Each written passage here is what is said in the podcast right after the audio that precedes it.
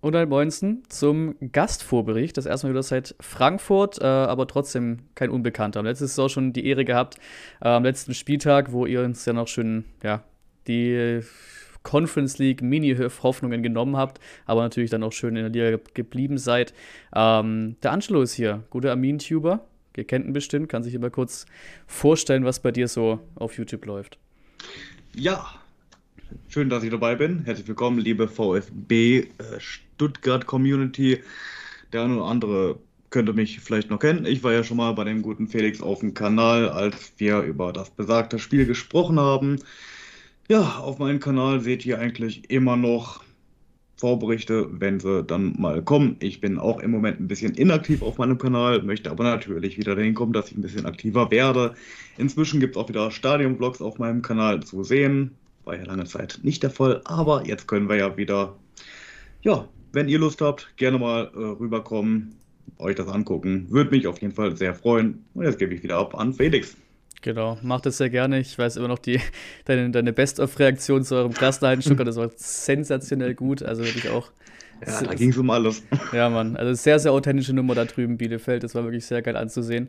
Und wir quatschen heute ein bisschen über das Thema, was jetzt auch wir leider mittlerweile nicht mehr von uns reden können, nämlich das Thema Abstiegskampf. Bei euch ja tabellarisch so oder so auf Platz 17. Ich glaube, bei uns beiden oh. hat man auch nicht viel anderes erwartet. So beide hoffen auf Klassenerhalt und alles, was drüber ist, ist, ist ein Pluspunkt. Ähm, und natürlich in der anderen Hälfte gehen wir auf Bielefeld ein, damit ich quasi richtig Expertise habe, bevor dann natürlich auch der alleinige Vorbericht kommt, dann mit den ganzen Hiobsbotschaften, hoffentlich noch am Freitag nach der Pressekonferenz. Ähm, wie gesagt, Platz 17. Ähm, ja, wie, wie war der Saisonstart? Ist es erwartbar, dass ihr auf Platz 17 steht, oder war da einfach auch ein bisschen viel vermeidbare Spiele dabei?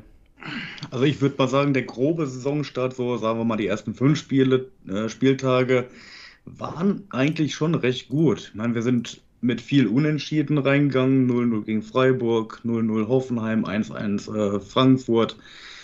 So, da haben wir eigentlich schon recht ordentliche Spiele gemacht. Auch als wir in Gladbach verloren haben, haben wir das Teil, äh, das Spiel über weite Phasen eigentlich schon gut im Griff gehabt, teilweise auch dominiert.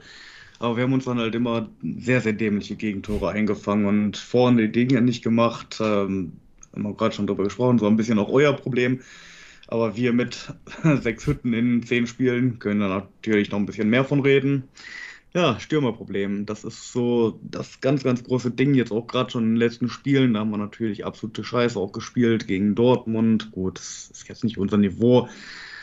Ja, aber auch so Leverkusen 4-0 unterbuttern lassen, kann passieren, muss aber nicht. Und wenn man da sieht, was für Chancen wir uns kreieren, sieht eigentlich schon recht gut aus.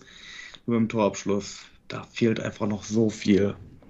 Ja, also habe ich auch so ein bisschen auch, auch abgestempelt. Also ohne jetzt viele Spiele gesehen zu haben, aber so Richtung, Richtung Bochum auch. Also wirklich nicht schlecht dabei so, aber halt wirklich vorne fehlt es oder einfach auch individuell dann natürlich fehlt es einfach irgendwo an an Qualität. Sonst, also hohe Klatschen habt ihr zumindest ja nicht mitgenommen. Ne? Also das eine Ding gegen Leverkusen hast du genannt.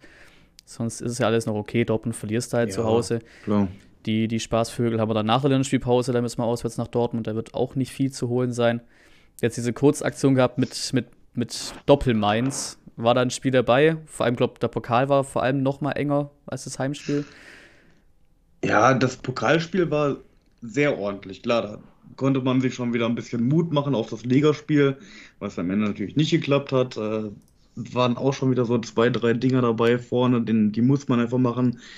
Jetzt kommen auch noch die individuellen Fehler dazu. Klar, ein Ortega, der sonst immer so stark ist, patzt auf einmal. Klar, ist menschlich, kann passieren, nimmt den auch überhaupt gar keiner übel. Oder ein Pieper natürlich, der letzte Saison einfach der Rückhalt in der Innenverteidigung war, haut jetzt so einen Bock raus na, viele sagen auch, ich sag auch, der braucht jetzt einfach mal eine Pause. So. Der hat so viel durchgespielt, dann die U21 Nationalmannschaften, äh, alle durchgerattert, äh, Olympia, EM oder U23, was das war. Der spielt eigentlich seit zwei Jahren so ohne Pause richtig durch. Ja. Und klar, der ist 23. Äh, der braucht jetzt mal zwei Wochen Pause, um richtig wieder in Form zu kommen und dann wird das auch wieder laufen. Ja, weiß ich auch nicht, warum man ihn nicht mal eine Pause gönnt. Vielleicht äh, nach diesem Spiel, nach diesem Bock mal. Ja. Oder eben in der Länderspielpause, da kriegt er, obwohl U21 wahrscheinlich reißt er wieder mit, ne? Äh, wahrscheinlich. Ja. Gehe ich mal von aus. Aber ich sehe es ja auch schon mit 24, die ihr auf Transfermarkt gelistet wird, habt ihr nicht unbedingt einen großen Kader. Kriegt ihr, könnt ihr überhaupt groß durchrotieren oder müssen eben die, die spielen können, auch dann ran? Also Verletzte haben wir auch schon gesprochen. Bei uns, das ist ein leidiges Thema bei uns mittlerweile, aber bei euch ist zumindest nichts, was Verletzungen angeht, schlimm im Kader. Nee. Aber sonst ist der wirklich auch nicht groß für so eine lange Saison. Nee, wir, wir können auf jeden Fall gut rotieren und wir machen es auch, äh, meiner Meinung nach auch ein bisschen zu viel. Mhm. Weil es ist wirklich jede, jedes Spiel eine andere Startelf auf dem Platz. So, da kommt einfach keine gefestigte Mannschaft zusammen. So, ich halte von Kram eigentlich schon recht viel, nur der ist jetzt natürlich auch gerade bei den Fans äh, sehr, sehr stark in der Kritik. Jetzt okay. gegen Mainz auch das erste Mal Kramer rausrufe. Oh, okay. Ich halte mich da immer sehr, sehr zurück, was sowas betrifft. Äh, ich bin jetzt nicht für, dass er geht, aber wenn er gehen sollte, dann würde ich es jetzt auch tatsächlich nicht besonders schlimm finden. So, mhm. Ich denke mal, ihr wisst, was ich ja. meine. Weil, ich weiß auch nicht, also er war mir halt von vornherein nicht so sympathisch, so als Trainer. Klar, er hat uns in der Liga gehalten, muss man ihn anerkennen. Aber jetzt auch das mit diesem ganzen Rumrotieren, mhm. Wechsel, die man nicht unbedingt versteht, Spieler, die halt ein gutes Spiel gemacht haben, gerade auf Außen, die sehr, sehr wichtig sind, äh, nimmt er dann frühzeitig vom Platz und ja, weiß ich auch nicht. Also manchmal sehr komische Wechsel und gerade das mit diesem Rotieren, da findet halt keine Mannschaft so richtig, ja, dass da ein bisschen Zusammenhalt herrscht. Ja, Stammelf wäre schon wichtig. Ich meine, die kommen bei uns mhm. auch nicht rein, aber es hat dann zumindest keine Trainerproblemchen, sondern eher Kaderproblemchen, Verletzungsprobleme. Aber ja. krass, wenn er wirklich schon ein bisschen angezählt ist. Ich meine, letztes Jahr war es ja auch sowieso schon ein recht überraschender Wechsel dann, ne? Mit dem Aufstiegstrainer ja, und so, das war ja schon irgendwie, wie soll man sagen, ein unsympathischer Trainerwechsel. Ich glaube, den wollten nicht viele bei euch wahrscheinlich. Hat, hat dann geklappt, ja. recht, recht souverän, sage ich mal, die Klasse gehalten, aber wirklich nicht schlecht gespielt, auch bei uns ein gutes Spiel gemacht damals. Ähm, aber dann, ja, kriege ich fast schon Parallelen, wie jetzt, wo wir in Augsburg waren, wo wir auch davor waren nach Motto, ey, wenn wir die jetzt auch noch abschießen, auswärts, dann fliegt vielleicht der Weinziel. Dann kommt mit mhm. euch da gefühlt der nächste Aufbaugegner, wo der Trainer gefühlt noch das eine Spiel hat, eine Lernspielpause wäre der perfekte Zeitpunkt, um dann möglicherweise einen mhm. neuen zu installieren. Das macht ja, mir schon, schon, schon leicht Angst. Also ich gehe auch davon aus, wenn wir jetzt in Stuttgart verlieren, dass er dann raus ist. Weil okay. ähm, Arabi Sportdirektor äh, hat schon gesagt, so wir werfen ihn jetzt noch nicht raus. Mhm. Äh, das äh, heißt ja schon viel. Ne? Da, wenn, wenn der da schon Statements so abgibt. Ja, ja, schon. Ich meine, die Phase, die er dann bekommt, nach Länderspielpause natürlich auch nicht so geil, ne? Dann ist, wenn ich sie sehe, zu Hause Wolfsburg, auswärts München, mhm. zu Hause Köln. Ich meine, klar, für uns liest sich gerade kein Gegner einfach, ne? Aber trotzdem, das ist ja München, Wolfsburg muss man sehen, aber die haben noch diesen neuen Trainereffekt von Kofeld vielleicht auch in Leverkusen ja. gerade gewonnen. Wird er direkt in einen schwierigen Start reingeschmissen. Was, Klar, also viele ja. leichte Gegner ja. An- und Abführungen haben wir jetzt schon hinter uns, so Fürth, Augsburg, Frankfurt, alle, die unten drin stehen. Ja, leichter wird es nicht. Ja. Was erwartet man dann noch bis, bis Hinrundenende? Jetzt steht man auf, auf äh, fünf Punkten. Wie viel geht dann noch aus den letzten Spielen, wenn man ja. die nächsten anschaut? Nach Köln kommen auch dann Berlin, Bielefeld, äh, Bielefeld, jo, Bochum, habe ich gerade verschaut. Und dann müsste noch Leipzig dran sein, genau. Ich glaube, vor allem Bochum wird da wichtig. Ja, ist eine gute Frage, was man sich da erhofft, was man da erwartet. Also, wenn man die Gegner jetzt mal so ansieht, äh, erwartet man eigentlich nicht viel, aber ich sag mal auch, na, Mannschaften, die in Tabellenkeller stehen und gerade Bielefeld auch, jetzt wenn man mal so in die zweite Liga zurückdenkt, wir waren eigentlich schon immer eine Mannschaft, die gegen die größeren Teams eigentlich immer unsere Punkte geholt haben. Letzte mhm. Saison war es halt genau umgekehrt, dass wir gegen die Mannschaften unten drin unsere Punkte geholt haben, was dann am Ende zum Glück gereicht hat. Aber wir wollen auch hoffen, dass wir so ein bisschen back to the roots gehen und äh, dann gehen die großen Mannschaften unsere Punkte holen. Vielleicht wie letztes Jahr 3-3 in München.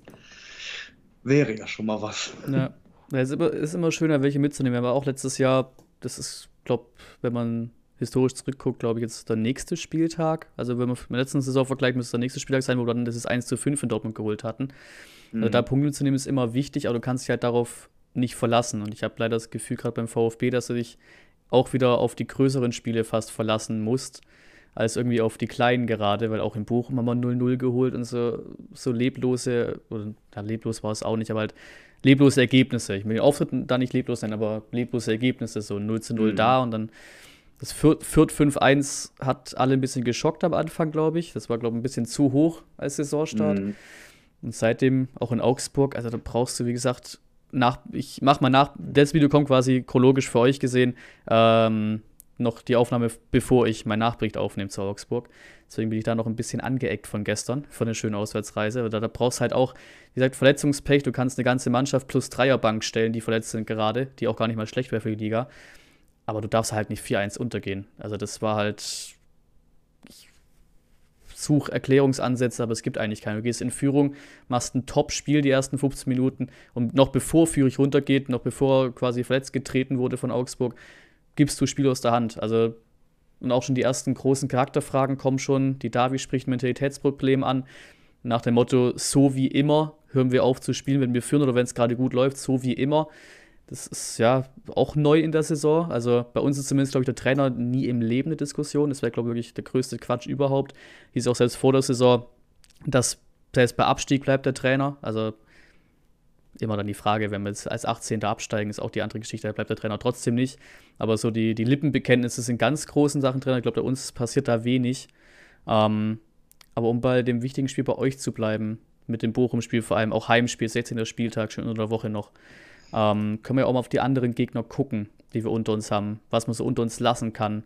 Sind da Fürth, wir sehen äh, Augsburg natürlich auch noch dabei, Frankfurt ist in der Gegend, Bochum, bei wem hast du so die, die größte Hoffnung, dass zumindest zwei Stück, also, also direkt der Abstieg, dass da zwei nochmal schlechter sind als wir? Ja, gut, also ich denke mal, bei Fürth können wir uns relativ sicher sein. So, die werden nicht mehr großartig was holen. So, sympathischer Truppe hin und her, hin oder her, aber das wird nichts. Äh, ich habe die Tabelle jetzt auch mal so aus. Augsburg habe ich eigentlich vor der Saison schon so ein bisschen abgeschrieben glaube, auf, auch auf dem Relegationsplatz, so wie ja. es jetzt ist. Ja, eigentlich sind die auch nicht gut drauf. Also die, bei denen hat es ja auch komplett gekracht vor unserem Spiel gestern. So Weinzelspieler mhm. angezäh angezählt, von oben kamen Ansagen.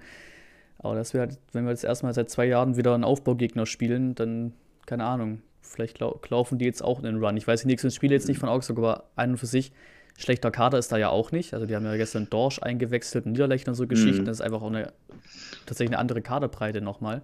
Ja, also, also unsere ganzen 18-Jährigen, die wir da haben. Also bei euch wahrscheinlich auch noch viel, viel auf Jugend oder viel auf Leute setzen, die halt wenig Bundesliga-Erfahrung haben. Ja, also ich hätte es mir tatsächlich ein bisschen schlimmer vorgestellt mit der mhm. Jugendplanung mhm. so. Das geht jetzt eigentlich. Also unsere jungen Spieler sind so 22, 23, ja, 24. Okay. So, die haben schon ein bisschen was äh, hinter sich. Ja. Also ist jetzt nicht so, dass wir nur mit 18, 19-Jährigen da rumlaufen. So, aber ja, um Bochum, auf die Frage zurückzukommen, ja. ist Bochum halt hast du noch in Frankfurt ne? hast du noch. Ja, also Frankfurt würde ich jetzt nicht sagen, dass die bis zum Ende da unten nee. drin sind. Äh, wenn schon Augsburg auf jeden Fall, Bochum sehe ich jetzt persönlich auch nicht tatsächlich nicht mit so da unten drin.